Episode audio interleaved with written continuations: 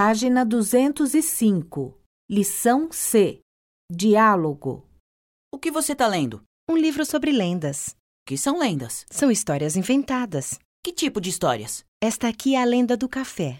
E o café tem lenda? Tem várias e essa é uma delas. Quer ouvir? Quero. Inúmeras lendas tratam da história do café. A mais conhecida é a do ano 800. Nossa, que velha! É, bastante.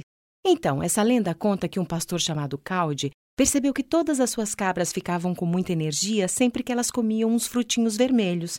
Você sabe o que eram os frutinhos vermelhos? Eu não. Você não contou ainda?